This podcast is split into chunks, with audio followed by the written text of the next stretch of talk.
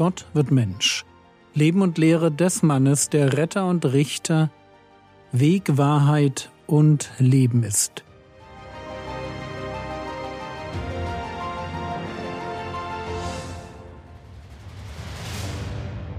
Episode 375 Das Bekenntnis des Petrus Teil 4 Wir haben uns in der letzten Episode mit Matthäus 16, Vers 18 beschäftigt und sind noch nicht ganz fertig. Matthäus 16, Vers 18 Aber auch ich sage dir, du bist Petrus, und auf diesem Felsen werde ich meine Gemeinde bauen und des Hades Pforten werden sie nicht überwältigen. Bis jetzt wissen wir, dass der Fels, auf dem Jesus seine Gemeinde an Pfingsten baut, ein kantiger Petrus ist, der sich traut, mitten in Jerusalem vor einer Volksmenge eine Predigt über Jesus zu halten und ihn als den Messias zu bekennen. Wir wissen auch, dass Gemeinde hier an der Stelle nicht zwingend als christliche Gemeinde gedacht werden muss. Natürlich legen wir rückblickend diesen Gebrauch des Begriffes Ekklesia, Gemeinde, in diese Stelle hinein. Und das ist inhaltlich auch nicht falsch.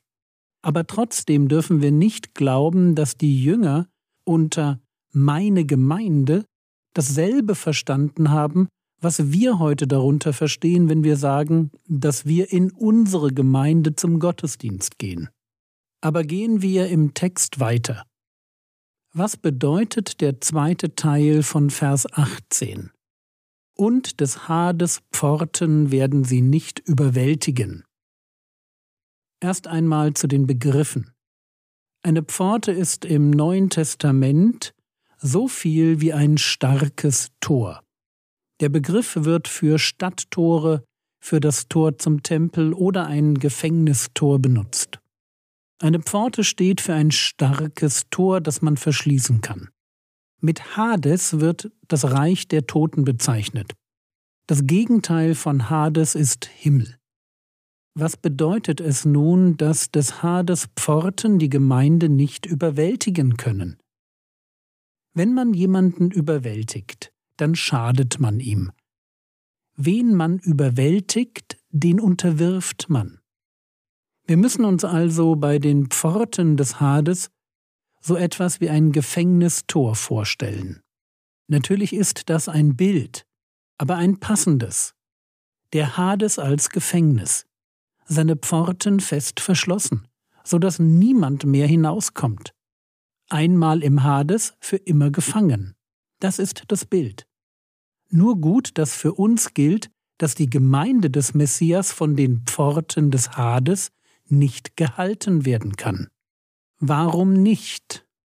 Weil der Messias den Tod besiegt hat, in Herrlichkeit als erster von den Toten auferstanden ist und dasselbe Schicksal seinen Nachfolgern verspricht.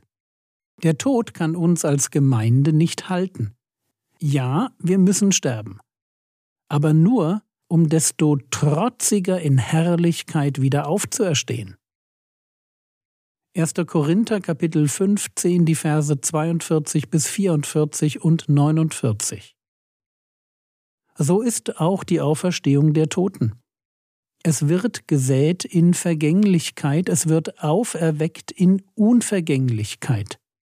Es wird gesät in Unehre, es wird auferweckt in Herrlichkeit. Es wird gesät in Schwachheit. Es wird auferweckt in Kraft. Es wird gesät ein natürlicher Leib. Es wird auferweckt ein geistlicher Leib. Und wie wir das Bild des Irdischen getragen haben, so werden wir auch das Bild des Himmlischen tragen. Und warum sind wir so sicher, dass wir aus dem Gefängnis namens Hades wieder rauskommen? Ganz einfach, weil Jesus die Schlüssel hat, um die Pforte aufzuschließen. Hören wir, was Jesus zu Johannes sagt. Offenbarung Kapitel 1, die Verse 17 und 18. Fürchte dich nicht, ich bin der Erste und der Letzte und der Lebendige, und ich war tot, und siehe, ich bin lebendig von Ewigkeit zu Ewigkeit und habe die Schlüssel des Todes und des Hades. Jesus hat die Schlüssel. Und Schlüssel sind hier ein Bild für Vollmacht. Er hat die Schlüsselgewalt. Er kann jeden, der im Hades steckt, wieder rausholen. Die Frage war, was bedeutet es nun, dass des Hades Pforten die Gemeinde nicht überwältigen können? Antwort Wenn es um die Gemeinde des Messias geht, dann hat der Tod nicht das letzte Wort.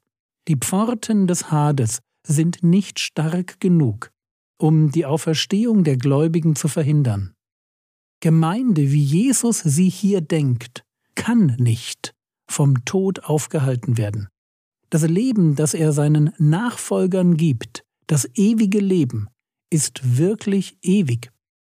Und zwar im doppelten Sinn, qualitativ und quantitativ. Es ist göttliches Leben, das nicht aufhört. Nicht einmal der schlimmste Feind des Menschen, der Tod, hat eine Chance gegen diesen Messias und seine Leute. Wie viel weniger dann alle anderen Feinde, mit denen wir es in dieser Welt zu tun bekommen. Und lasst mich an der Stelle noch ins Alte Testament eintauchen. Die Gemeinde, von der Jesus hier spricht, wird an anderer Stelle im Neuen Testament als heilige Stadt Jerusalem oder als Stadt des lebendigen Gottes beziehungsweise als himmlisches Jerusalem bezeichnet. Es klingt vielleicht komisch, dass man eine Ansammlung von Menschen mit einer Stadt vergleicht. Aber Jerusalem ist in der Bibel nicht nur eine reale Stadt, sondern auch ein prophetisches Bild für die Gemeinschaft mit Gott. Man zieht nach Jerusalem, um Gott zu begegnen. Das himmlische Jerusalem ist nun ein Bild für die Qualität von Gemeinschaft mit Gott, nach der sich die Gläubigen des Alten Testaments gesehnt haben die für sie aber zu ihren Lebzeiten nicht zugänglich war, weil Gott diese Qualität den Gläubigen des neuen Bundes vorbehalten hat. Ich muss Teil des neuen Bundes werden, um diese Gemeinschaft mit Gott genießen zu können. Sorry, das ist kompliziert, aber haltet einfach nur fest, Jerusalem als Stadt steht für die Gemeinschaft mit Gott und wird prophetisch im Bild des himmlischen Jerusalems auf die Gemeinde übertragen. Deshalb kann Paulus formulieren Galater Kapitel 4 Vers 26 Das Jerusalem droben aber ist frei und das ist unsere Mutter. Das Jerusalem droben, das ist das himmlische Jerusalem. Und es ist ein gutes Bild im Blick auf das himmlische Jerusalem von einer Mutter zu sprechen. Das Bild passt für die Gemeinde gut, weil jemand, der sich heute bekehrt und sich fragt, wer ihn gezeugt hat, wer seine Mutter ist, der wird feststellen, dass im Bekehrungsprozess Gemeinde tatsächlich eine ganz wichtige Rolle spielt. Meistens sind es andere Christen, die durch ihr Vorbild, ihre Predigten, einen Alpha-Kurs oder gute Bücher wesentlich dazu beitragen, dass jemand das Evangelium versteht. Und Paulus fährt fort, über dieses Jerusalem droben, über die Gemeinde zu schreiben. Galater Kapitel 4, Vers 27. Denn es steht geschrieben, Freue dich, du Unfruchtbare, die du gebierst, brich in Jubel aus und rufe laut, die du keine Geburtswehen erleidest. Das ist ein Zitat aus Jesaja 54. Wir können also davon ausgehen, dass die Stadt, von der Jesaja in Kapitel 54 schreibt, ein Bild für die Gemeinde ist. Und jetzt lesen wir bei Jesaja über diese Stadt. Jesaja 54, die Verse 11 bis 14 und 17. Du elende, sturmbewegte, ungetröstete, Siehe, ich lege deine Steine in Hartmörtel und lege deine Grundmauern mit Saphiren. Ich mache deine Zinnen aus Rubinen und deine Tore aus Karfunkeln und deine ganze Einfassung aus Edelsteinen. Und alle deine Kinder werden von dem Herrn gelehrt, und der Friede deiner Kinder wird groß sein. Durch Gerechtigkeit wirst du fest gegründet sein.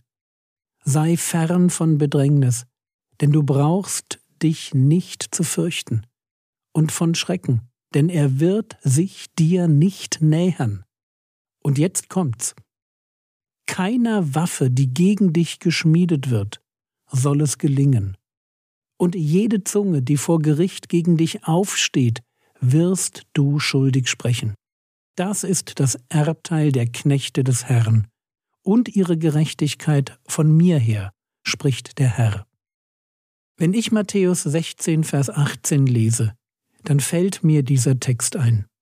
Ein Text, der von einer Stadt spricht, die im neuen Bund in der Form der messianischen Ekklesia Gestalt gewinnt und von der gesagt wird, dass sie sich vor nichts und niemandem fürchten muss.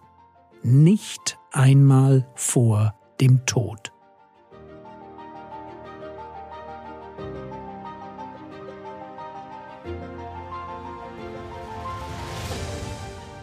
Was könntest du jetzt tun? Denke darüber nach, wie sehr diese Gewissheit der Auferstehung heute schon dein Leben prägt. Das war's für heute. Mein Tipp an die jungen Hörer des Podcasts Lernt Englisch. Hört euch wenig Predigten an, aber gute und dann auf Englisch mit englischen Untertiteln. Der Herr segne dich erfahre seine Gnade und lebe in seinem Frieden. Amen.